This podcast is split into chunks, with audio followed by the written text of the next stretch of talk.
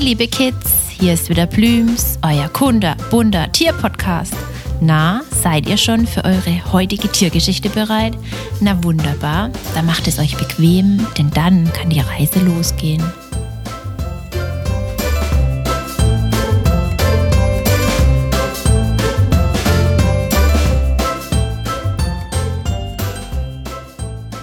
Heute erzählt euch Blüms etwas von dem besten Strauchkletterer, der Haselmaus. Aber lasst euch von dem Namen nicht verwirren, denn die Kleinen gehören, obwohl man sie Haselmäuse nennt, nicht zu der großen Familie der Mäuse. Nein, sie gehören zu der Familie der europäischen Bilche und sind die kleinsten Vertreter von ihnen.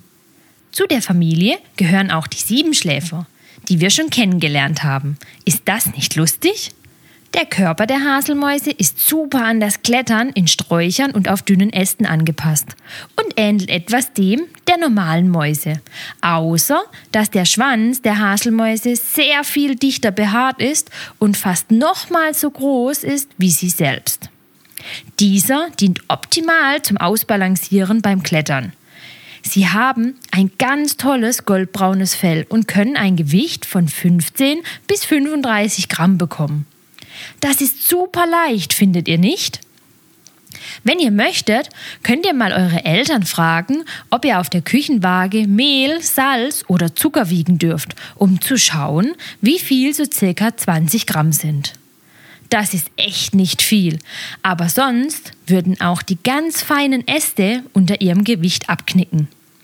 Die Racker können bis zu sechs Jahre alt werden, was für so ein Tierchen ein stolzes Alter ist. Die Haselmaus hat aber noch was anderes Besonderes, was nicht viele Tiere haben, aber wir Menschen haben es fast am ausgeprägtesten. Könnt ihr euch vorstellen, was das ist? Es hat mit den Pfoten zu tun. Und zwar sind sie welche der wenigen Tiere, die aktiv zugreifen können. Zwar nicht so genau wie wir, sie haben auch keine Daumen, aber sie haben Finger, die sich leicht gegenüberstehen und die sie beugen können.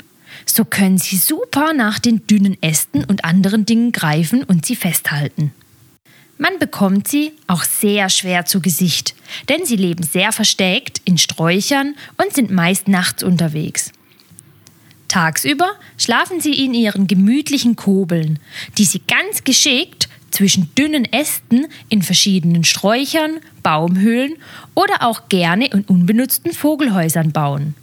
Wisst ihr noch vom Eichhörnchen, was Kobeln sind? Die Nester. Gebaut und gepolstert werden die gemütlichen, circa faustgroßen Nester mit Laub, Moos und Gräsern. In der Mitte befindet sich eine wärmende Kammer, die sie ganz eng auspolstern und mit den Gräsern verweben. Wenn der Nachwuchs ansteht, wird von Mama Haselmaus ein etwas größerer Kobel gebaut, damit die kommenden Kleinen auch genug Platz haben. Aber Achtung, nicht zu groß darf es werden, denn es muss auch schön kuschelig und warm bleiben, damit die bei der Geburt nackten Babys nicht frieren.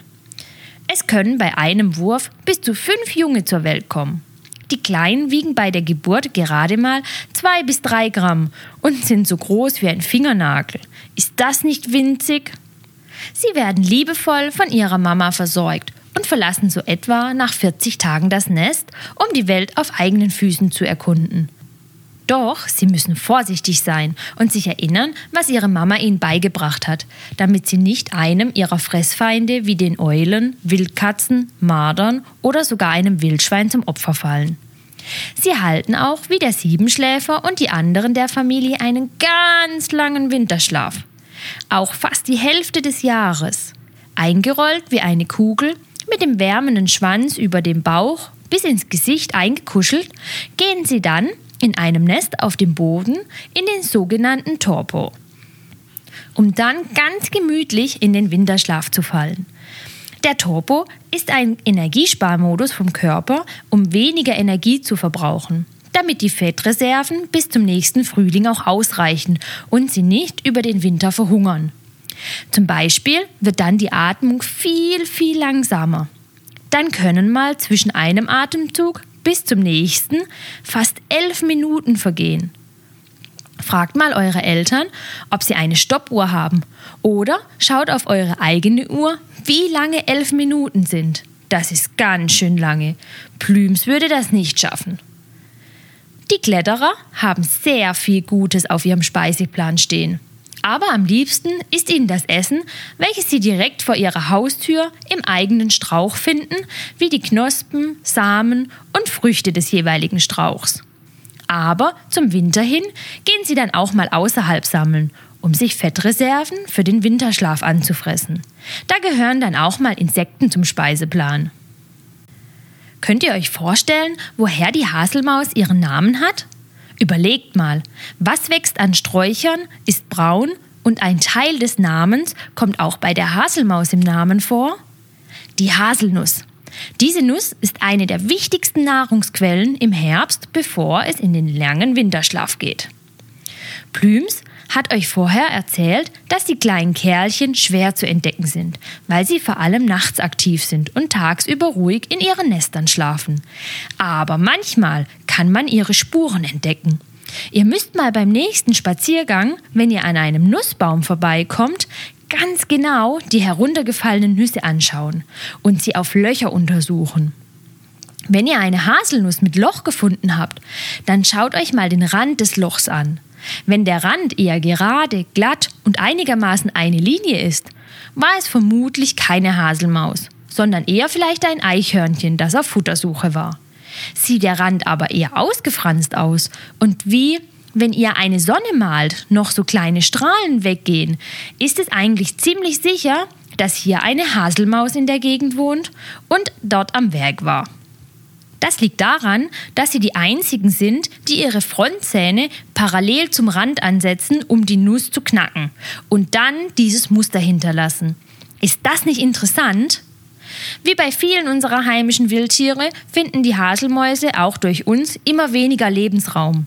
Wenn ihr oder eure Großeltern einen Garten habt, könnt ihr den kleinen Strauchbewohner super unterstützen, indem ihr einfach fruchttragende Wildsträucher pflanzt und vielleicht in den Gartengrundstücken die Wildbrombeerhecke und Co. einfach stehen lasst. Dort können dann ganz viele wilde Bewohner einziehen und nicht nur die Haselmäuse werden es euch danken.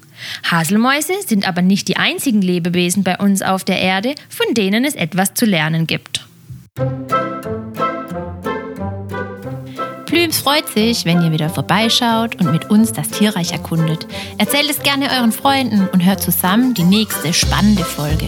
Für alle, die zugehört haben und auch Näheres über den Tierschutz wissen wollen, die unserer Meinung sind, dass die Kids die Tierschützer von morgen sind, abonniert unseren Kinderpodcast oder unseren Tierschutz-Podcast und teilt uns fleißig. Bis bald, euer Plüms-Team!